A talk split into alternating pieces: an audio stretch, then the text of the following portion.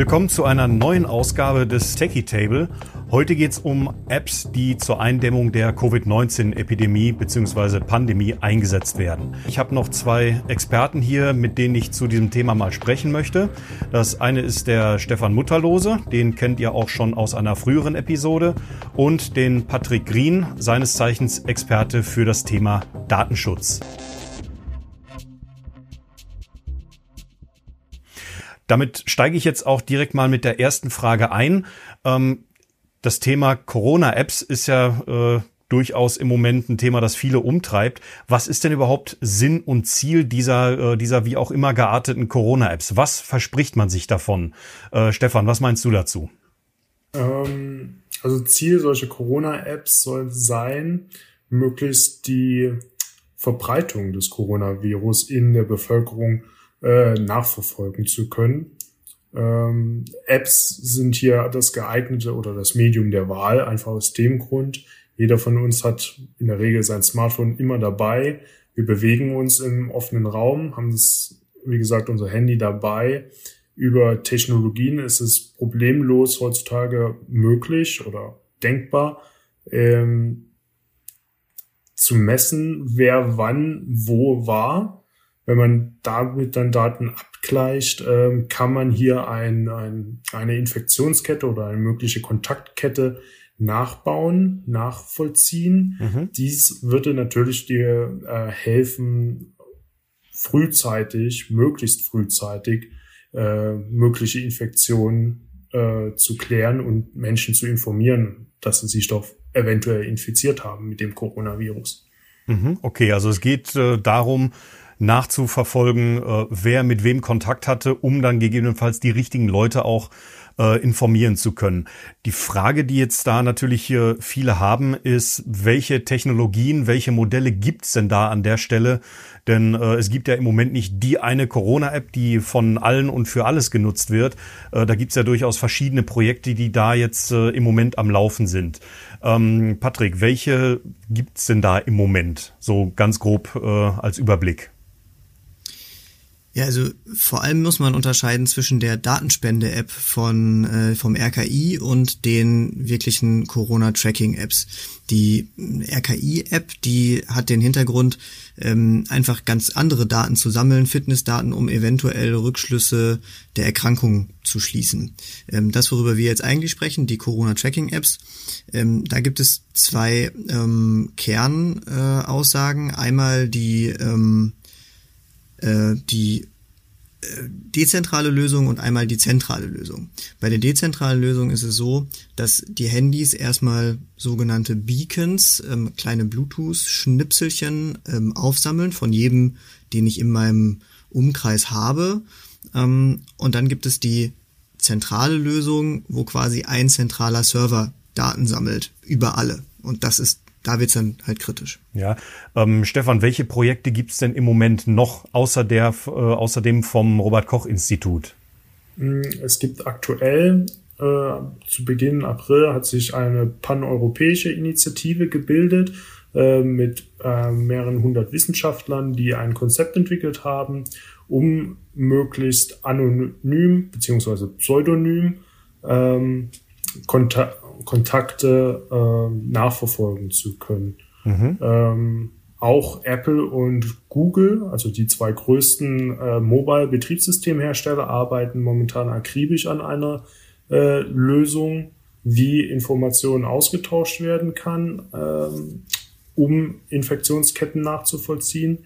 Im Kern funktioniert, basieren, sind beide Ideen sehr ähnlich. Sie basieren darauf, dass ähm, auf den Handys ein, eine App installiert wird, weil dann eine zufällige ähm, ID generiert wird. Diese wechselt in bestimmten Intervallen, zum Beispiel 24 Stunden, so dass sie halt möglichst pseudonymisiert ist und nicht nachvollziehbar. Mhm. Ähm, und dann soll mittels Bluetooth-Technologie eben auf, auf Basis der, der Signalstärke des, von Bluetooth oder des Mobilfunk ähm, der Abstand zwischen zwei Geräten gemessen werden oder erkannt werden durch einen Algorithmus. Mhm. Ähm, und wenn dieser Abstand weniger als die empfohlenen zwei Meter beträgt, werden diese zufällig generierten IDs zwischen den beiden Geräten ausgetauscht plus ein Zeitstempel. Ja, da habe ich jetzt, äh, da habe ich jetzt direkt ja, zwei Fragen an der Stelle.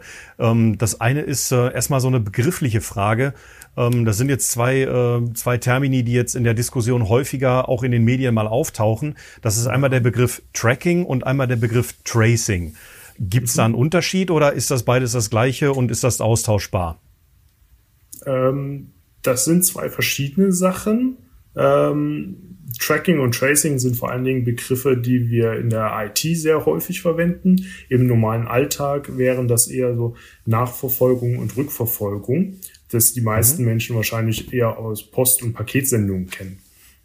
Mhm, okay. ähm, Tracking dabei wäre, ich ähm, versuche den aktuellen Status einzusehen, nachzuvollziehen. Und Tracing wäre, ähm, ich versuche herauszubekommen, warum dieser aktuelle Status überhaupt existiert. Das heißt, ich versuche mhm. eine Rückverfolgung, wie es denn dazu kam, wie der also das heißt, da könnte dann jemand irgendwo auf einen Knopf drücken und sagen, äh, der Stefan Mutterlose war in den letzten drei Tagen an den und den Orten und äh, könnte dann vielleicht nachvollziehen, wo eine Infektion dann herkommt. Oder wie ist genau, das gedacht? Das ist korrekt. Okay. Dann gibt's noch zwei andere Sachen, äh, die ich auch in äh, bei rechtlichen Fragen häufiger schon mal ähm, gehört habe. Und äh, da ist der Unterschied vielleicht ganz vielen auch noch nicht klar.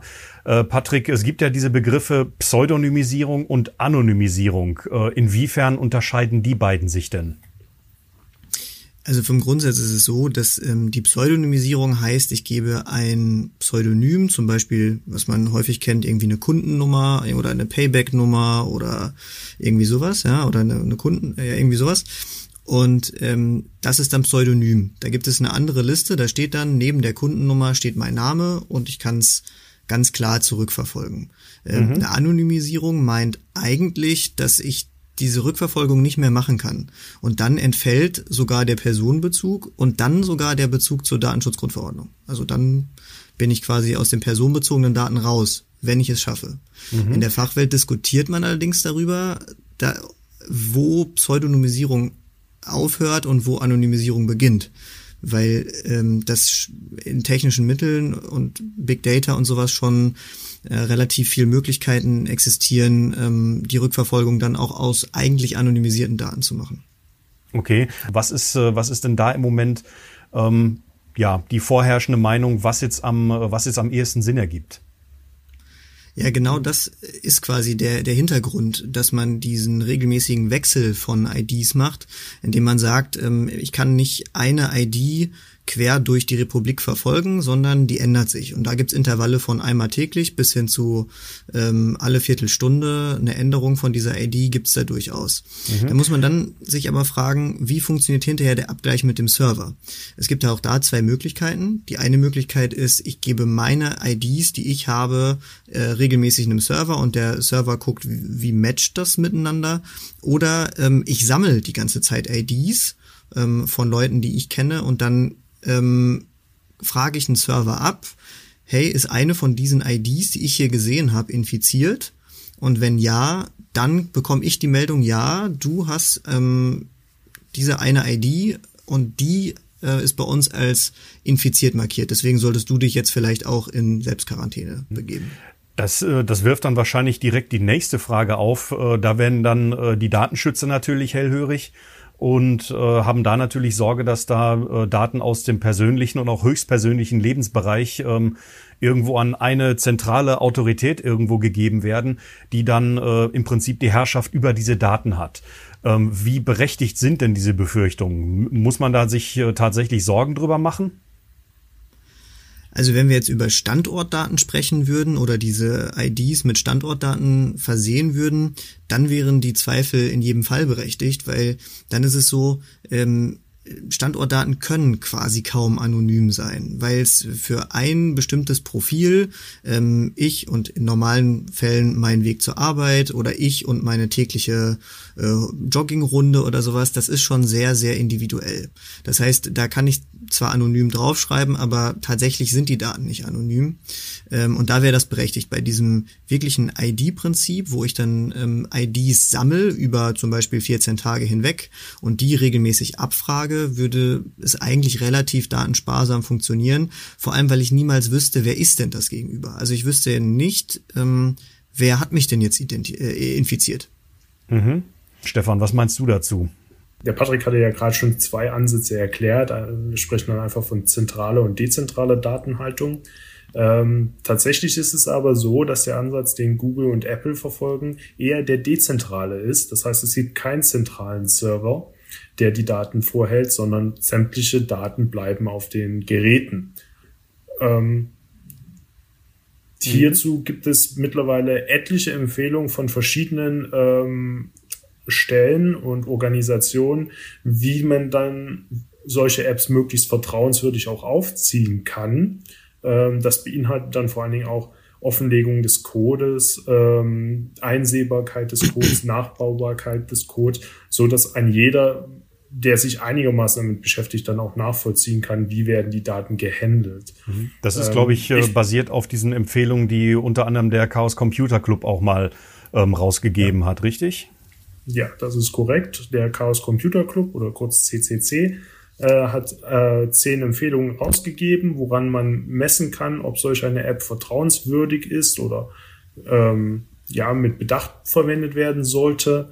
Mhm. Unter anderem eben die Einsehbarkeit des Codes, ähm, die Relevanz des Ganzen ähm, und dass natürlich die Daten sofort, also einmal, dass es nach einer bestimmten Anzahl von Tagen in der Regel äh, habe ich in den meisten Berichten was von 21 Tagen, so drei Wochen also gelesen, mhm. sollen die Daten gelöscht werden. Ähm, und natürlich, sobald die Krise überstanden ist, sollen ebenfalls die Daten gelöscht werden. Unbedingt, ähm, so dass hier kein Schindluder mit sensiblen Informationen gibt kriegen werden kann. Das ist, ähm, das ist auch wieder ein äh, quasi super Stichwort. Ähm, Schindluder mit diesen Daten treiben. Das ist natürlich eine Befürchtung, die äh, ganz mhm. viele haben, wenn es jetzt um äh, den App-basierten, äh, um die App-basierte Bekämpfung der Pandemie geht. Ähm, welche Missbrauchsszenarien sind denn da realistisch äh, denkbar? Das ist eine Frage, die geht jetzt an, äh, an euch beide. Äh, vielleicht äh, sagst du zuerst mal was dazu, Patrick. Ja gut, also das ist natürlich ein abstraktes, eine abstrakte Gefahr, mit der man im Datenschutz immer lebt. Ähm, die erste Frage, die, die ich mir als äh, Datenschutzbeauftragter oder als Datenschutzberater eigentlich immer gefallen lassen muss, ist, ja, was wollen die mit meinen Daten? Ist doch alles halb so wild. Ähm, bis ich den Leuten dann erkläre, worum es eigentlich geht. Ähm, wenn wir jetzt mal zum Beispiel auf diese Datenspende-App nochmal hinausgehen, wo meine ganzen Vitalwerte mit hochgeladen werden, dann gebe ich eben sehr, sehr intimes Bild von mir ab, äh, eventuell sogar mit Krankheiten. Je nach Health App kann ich da ja auch was hinterlegen, was ich alles so für Krankheiten habe und so weiter und so fort.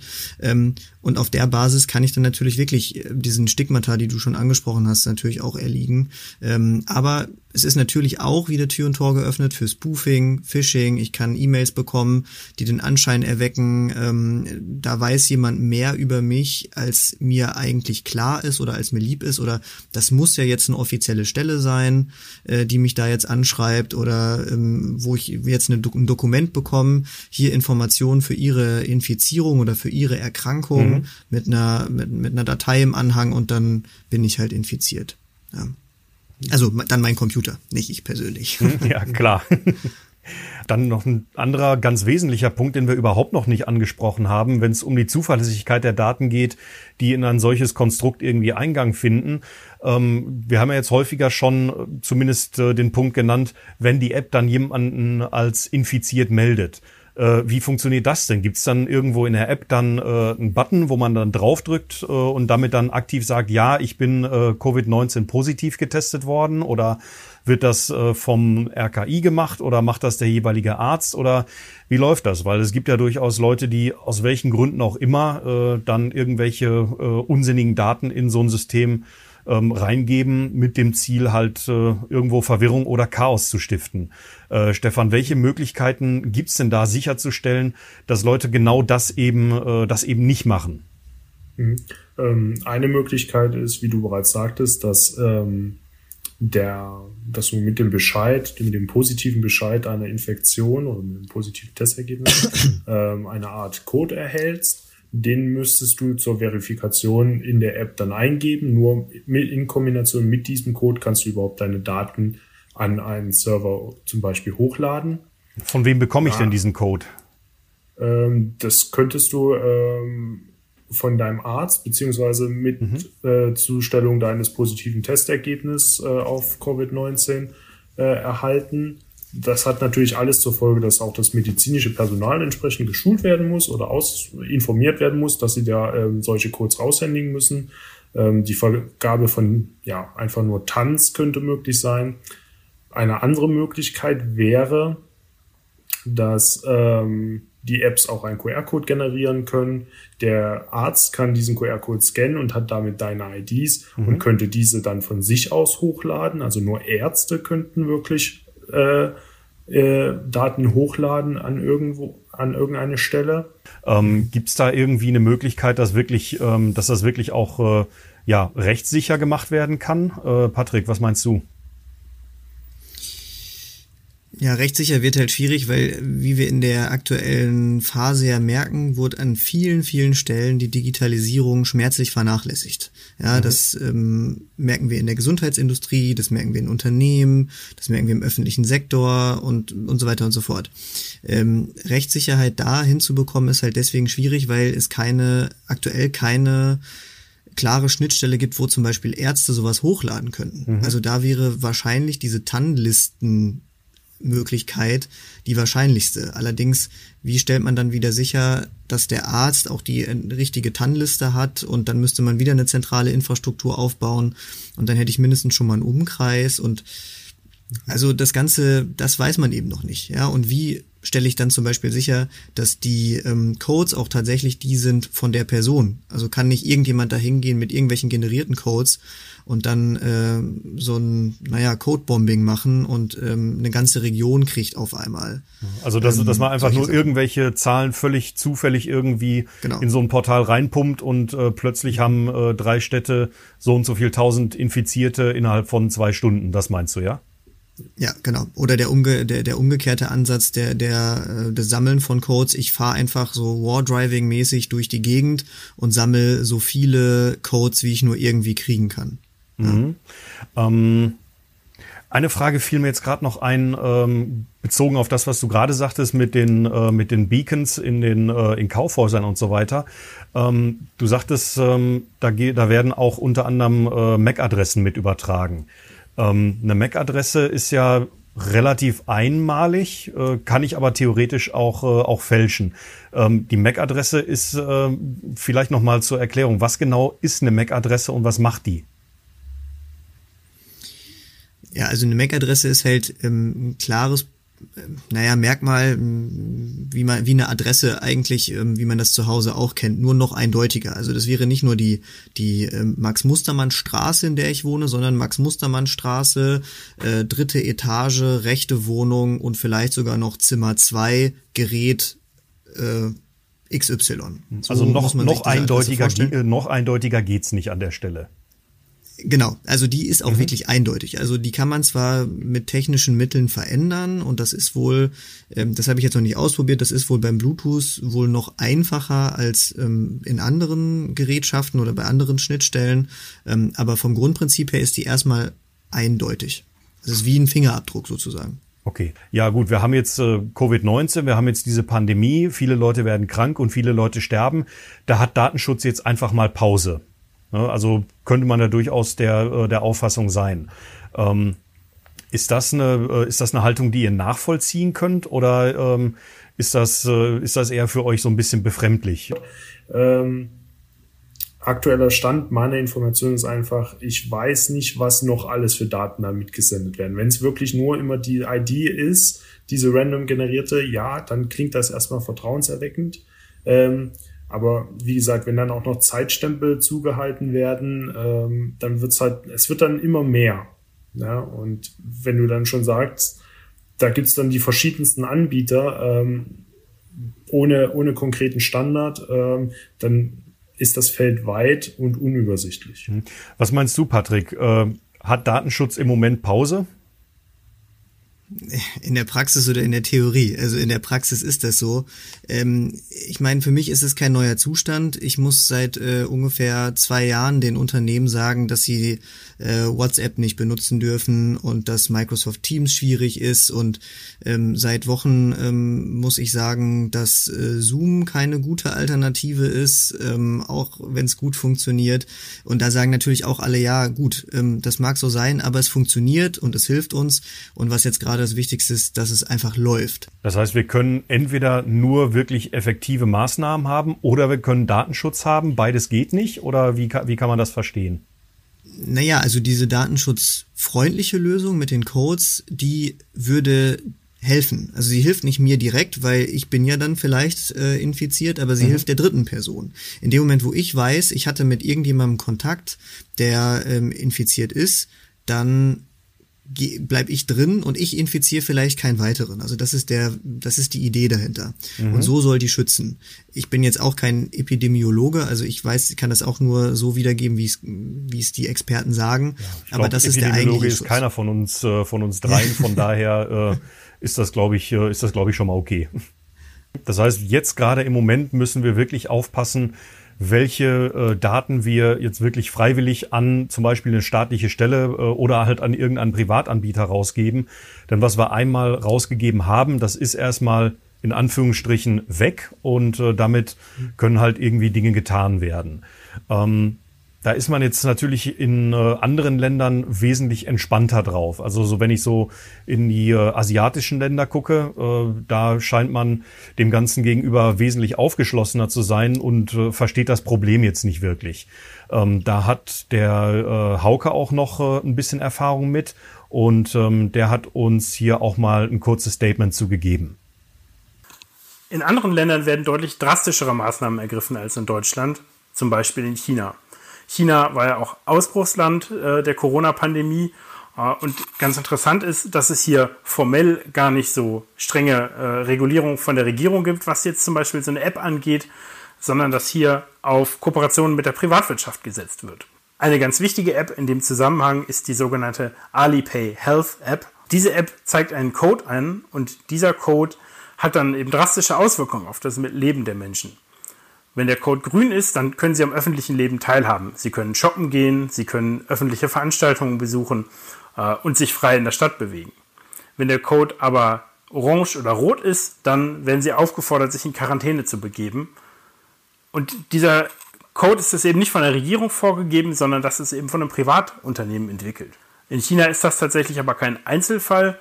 Äh, unter dem Stichwort Social Credit System äh, gibt es eine ganze Menge Initiativen in China, ähm, in ganz vielen verschiedenen Städten, verschiedene Ausprägungen. Und auch hier ähm, arbeitet die chinesische Regierung sehr eng mit den großen Internetkonzernen des Landes zusammen, äh, die auch sehr viel Daten bereitstellen. Das heißt, anders als in Deutschland, äh, arbeitet die Regierung in China gar nicht selber unbedingt an Apps, sondern lässt das eben durch ein Unternehmen machen. Äh, und es ist dann gar nicht offiziell vorgeschrieben, das zu benutzen. Aber es gibt eben den großen sozialen Druck, beziehungsweise die äh, Betreiber zum Beispiel von Geschäften halten sich da dran. Und so da, entsteht dann eigentlich ein impliziter Zwang, äh, diese Apps dann doch zu nutzen. Was das Thema Datenschutz angeht, ist das natürlich äh, eine deutlich größere Einschränkung als in Deutschland. Ähm, und da gelten sicherlich in China andere Maßstäbe. Von daher sollten wir schon auch froh sein, hier ähm, dass hier versucht wird, datenschutzkonforme Lösungen zu finden. Das heißt, andere Länder gehen da wesentlich entspannter mit um äh, und haben damit, so wie es scheint, auch Erfolg.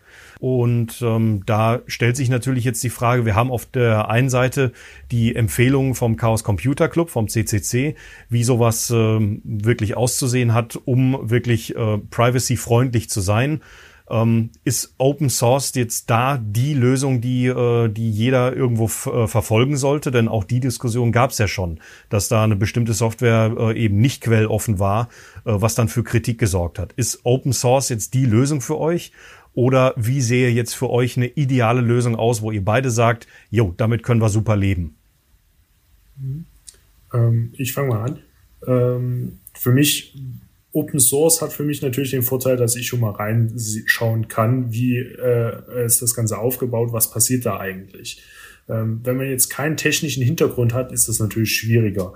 Ähm, dennoch würde ich ja, jetzt erstmal mich äh, aus dem Fenster lehnen und sagen, Open Source äh, klingt erstmal vertrauenswürdiger, weil sich das Leute eben genauer anschauen können und man kann vor allen Dingen auch nachvollziehen oder anhand des Codes die App selber nachbauen oder selber bauen und schauen, ist das auch wirklich das, was ich jetzt an, mit dem Open Source Code gebaut habe, das, was im App Store angeboten wird. Mhm. Also ist das deckungsgleich.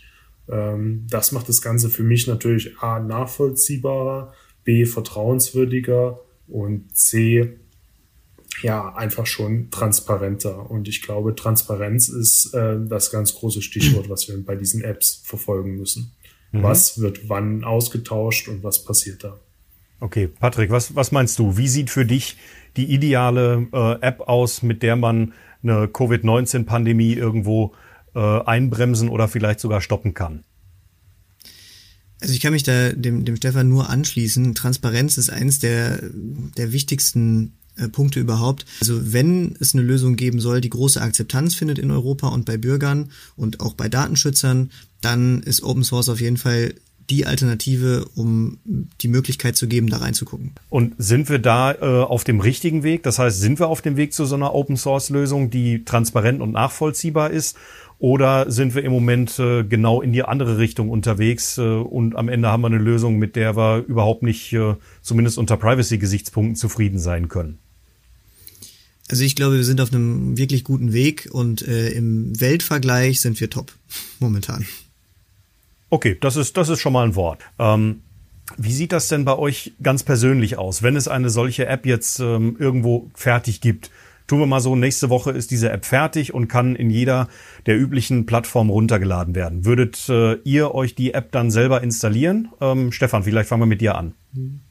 Ähm, also wie bereits gesagt, äh, basierend auf den Kriterien der Nachvollziehbarkeit und vor allen Dingen auch der Plausibilität in der aktuellen Situation, also der Zweckmäßigkeit, würde ich aktuell sicherlich äh, so eine App auch nutzen. Ähm, aber eben nur so lange, wie diese Krise anhält und das Ganze auch notwendig ist. Danach würde ich die App definitiv ähm, deinstallieren und möglichst schon vorher klären, äh, welche Daten werden denn genau gesammelt und was lade ich denn da hoch. Mhm. Also das sollte wirklich das Minimum vom Minimum sein.